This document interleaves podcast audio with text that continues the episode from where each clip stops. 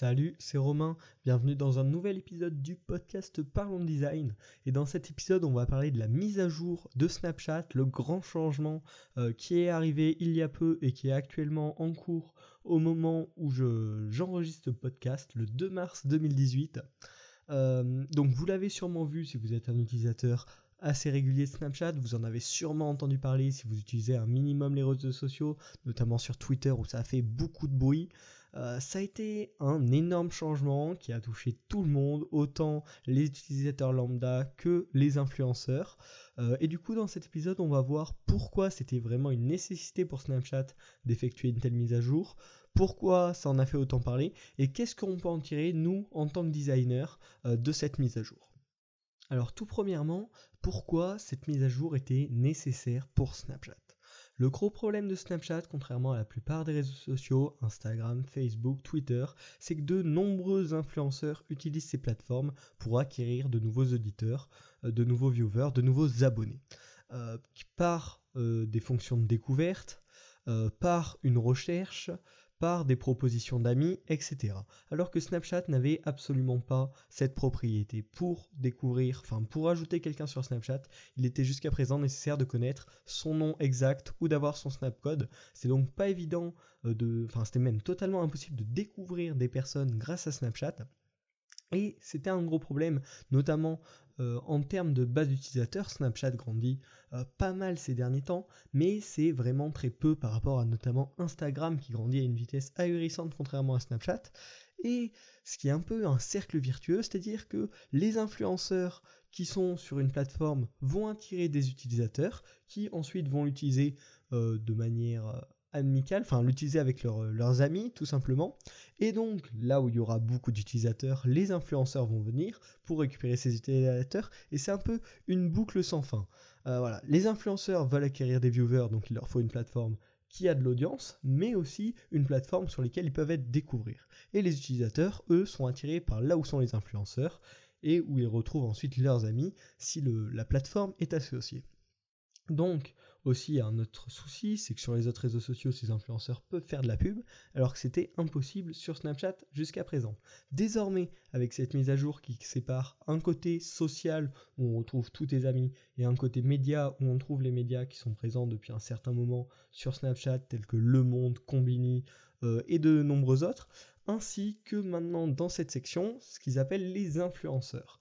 Premier problème ici, comment euh, choisir si une personne est influenceur ou non C'est tout simplement actuellement fait, il me semble, par rapport à son nombre d'amis, entre guillemets, ce qui fait qu'on retrouve notamment des personnes qui sont pas des influenceurs, qui sont juste des personnes qui, ont beaucoup de monde sur Snapchat en tant qu'amis et qui se retrouvent du côté des influenceurs, alors ce sont des personnes, on va dire, classiques, traditionnelles. Euh, donc ça, c'est un premier problème de cette interface. Mais bon, pour ce premier point, c'est que c'était vraiment nécessaire économiquement pour Snapchat euh, d'avoir une possibilité de découverte, une possibilité euh, pour les influenceurs de récupérer euh, des, abonnés, on va dire des, des, une, audience depuis Snapchat. Ensuite, est-ce que ça a été bien géré ou non? Ça, c'est un autre souci. Donc, niveau design, désormais, qu'est-ce qu'on peut en tirer? Déjà, la première leçon, c'est que tout rechangement provoque des critiques. Et la, seule façon de voir si ces critiques sont un peu fondées ou pas, c'est de laisser passer le temps. Parce que je ne sais pas si vous avez remarqué, mais au premier jour de la mise à jour, donc d'ailleurs la mise à jour a été euh, euh, amenée aux utilisateurs partie par partie, c'est-à-dire tous les utilisateurs ne l'ont pas eu le même jour, et les critiques au début étaient quand même très très très virulentes, très très nombreuses, et finalement avec le temps, certaines personnes ont appris un peu à utiliser cette nouvelle interface, à l'apprécier, et les critiques ont diminué. Donc ça, c'est le premier point. Voilà. C'était un, énorme changement. On peut faire le, parallèle entre guillemets avec le changement d'interface d'Instagram il y a un peu plus d'un an de cela, même peut-être deux, je sais plus, où ça avait fait énormément parler au, début quand c'était passé tout en noir et blanc avec le logo coloré. Euh, et puis maintenant, tout le monde trouve ça cool, tout le monde aime bien. Voilà, donc il est forcément euh, nécessaire d'avoir un temps d'adaptation de la part des utilisateurs, et ça c'est lié à une certaine peur du changement. Quand on est habitué à utiliser une interface tous les jours, forcément, quand ça change, ça casse nos habitudes, on se retrouve un peu perdu, et c'est une réaction un peu naturelle de ne pas aimer, de rejeter euh, quelque chose de nouveau. alors que malgré ça, avec un peu, un peu de temps, on va peut-être finir par apprendre à l'adapter, à, l'aimer. Donc ce, ce, problème où il y a eu beaucoup de critiques, ça aurait peut-être pu être un peu corrigé avec une meilleure communication de la part de Snapchat, mais en même temps ça a fait une certaine pub, parce que de nombreux médias en ont parlé du coup de Snapchat, donc ça leur a fait une pub, mais en même temps un peu de bad buzz, parce que il y a quand même énormément de personnes qui se sont plaints, même des gens qui ont trouvé des astuces pour revenir à l'ancienne version. Euh, ça, c'est un peu dommage d'ailleurs euh, de la part de Snapchat d'avoir euh, laissé une, une, telle, une telle faille un peu pour revenir en arrière, parce que c'est un peu dommage. Il y a des gens qui, en gros, proposaient cette astuce pour revenir à la version précédente. Et du coup, il y a. Bon, ça a été, été relativement partagé. Donc c'est un peu dommage parce que ça, freine un peu l'évolution. Donc ensuite, le second point en tant que designer qu'on peut, qu'on peut observer et qu'il faudra réutiliser sûrement, c'est qu'ils ont fait des tests AB. C'est-à-dire que notamment, ils n'ont pas balancé euh, leur mise à jour euh, chez tout le monde en même temps. Ensuite, ils ont fait des nombreuses modifications avec des versions très légèrement différentes, en ajoutant un petit slider, en ajoutant des trucs dont on s'est à peine euh, aperçu, c'est-à-dire euh, l'arrangement des stories par exemple au milieu des utilisateurs, etc. Donc voilà, ils ont testé plein de versions comme ça, et ensuite ils uploadent euh, les bonnes versions. Ben, pour, pour la majorité des utilisateurs, ça arrive pas à pas, mais voilà, ils ont effectué vraiment de nombreux tests au fur et à mesure au long de ces dernières semaines pour déployer cette mise à jour. Et donc ça, c'est quelque chose qu'on peut vraiment reprendre euh, dans nos designs d'interface mobile, web ou n'importe quoi. C'est de faire des tests avec deux versions euh, pas, similaires à 100%, mais qui se ressemblent avec des légères différences pour voir celle qui fonctionne le mieux. Ensuite, un point qui est pour l'instant en tout cas euh, très bien suivi par Snapchat, c'est qu'ils sont à l'écoute des critiques. Ça c'est beaucoup plein au début, notamment par rapport à la lecture des stories qui était compliquée. Et du coup, euh, une semaine après, on va dire une à deux semaines après, ils ont proposé une version avec euh, des onglets.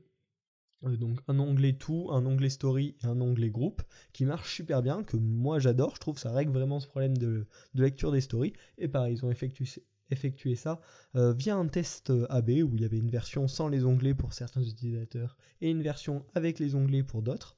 Et donc, euh, c'est vraiment une entreprise qui arrive à se remettre en question et à répondre rapidement aux critiques des utilisateurs, mais de manière intelligente, non pas en revenant à la précédente version comme euh, le demandaient de nombreux utilisateurs sur les réseaux sociaux, mais en testant des solutions aux problèmes qui étaient euh, ardemment critiqués. Finalement, qu'est-ce qu'on peut conclure sur cette mise à jour de Snapchat? C'est une mise à jour qui à, première vue avait de nombreux défauts, mais c'est un changement qui a du bon peut-être euh, pour la pérennité de Snapchat, parce que sans utilisateurs, euh, le réseau social n'aurait plus de raison d'exister, alors qu'avec euh, cette, cette, mise à jour, ça va peut-être permettre à Snapchat finalement d'avoir un intérêt pour les influenceurs et donc d'attirer plus d'utilisateurs. On verra ça. c'est quelque chose auquel il va falloir s'habituer, le côté social, le côté média, et moi, franchement, ce côté média, je lui porte un. J'ai vraiment confiance en lui, on va dire, pour le futur. Je pense qu'il y a vraiment pas mal de choses qui peuvent être réalisables. Notamment, on peut directement imaginer euh, des vidéos réalisées euh, par, euh, ben, par des influenceurs fait pour ce format exactement Snapchat en mode portrait, comme les médias qui créent tous les jours des articles exprès au format Snapchat, ça pourrait vraiment être génial. On peut aussi imaginer bien évidemment très prochainement euh, la enfin une interface de recherche pour la découverte de comptes d'influenceurs, en tapant peut-être des mots-clés technologie ou je ne sais pas ce qui t'intéresse, tu tapes ça et ça te propose d'utiliser utilisateurs euh, qui partagent des stories à propos de ces sujets. Ça pourrait être assez sympa avec peut-être des comptes thématiques justement où tu peux choisir que toi tu as créé un compte influenceur qui va parler de tel sujet. Ça pourrait vraiment être sympa. Ensuite, euh, les recommandations côté médias, elles, sont, faites suivant une intelligence artificielle qui, à mon avis, peut être améliorée parce qu'actuellement, ça propose beaucoup de contenu, on va dire, de, basse qualité, des trucs relativement euh, bas intellectuellement, on va dire. Et donc, malgré que j'ai fait euh, voir moins de contenu similaire euh, un bon paquet de nombre de fois, j'en vois un peu moins de ce type-là, mais ça reste euh, quand même assez important. Donc cette intelligence artificielle pourrait être améliorée pour vraiment proposer tout le temps des stories pertinentes. Donc ça, ça pourrait vraiment être bien.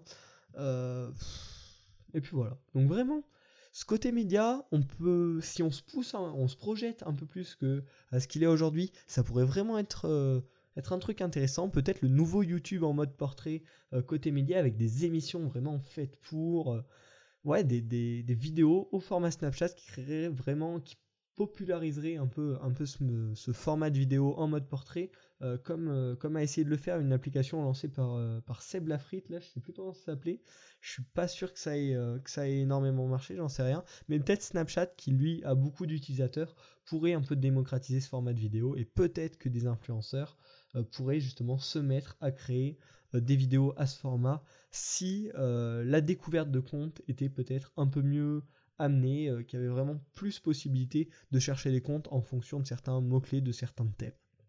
Voilà, j'aimerais également avoir votre avis sur cette mise à jour, qu'est-ce que vous en pensez, qu'est-ce que vous pensez des arguments euh, que j'ai donnés dans, ce, podcast. Donc je vous invite à faire un débat en commentaire euh, si, vous êtes sur YouTube et sinon sur Twitter. vous pouvez me citer dans, dans, vos tweets pour que je vois ce que vous dites sur cette mise à jour. J'espère que ce podcast t'a plu. Tu peux évidemment t'abonner et partager le podcast avec tes amis. Moi, ça m'aiderait vraiment. Et peut-être que ton pote, ça lui ferait très plaisir d'écouter un podcast qui parle un peu de design. Euh, et donc, je te dis à la semaine prochaine pour un nouvel épisode.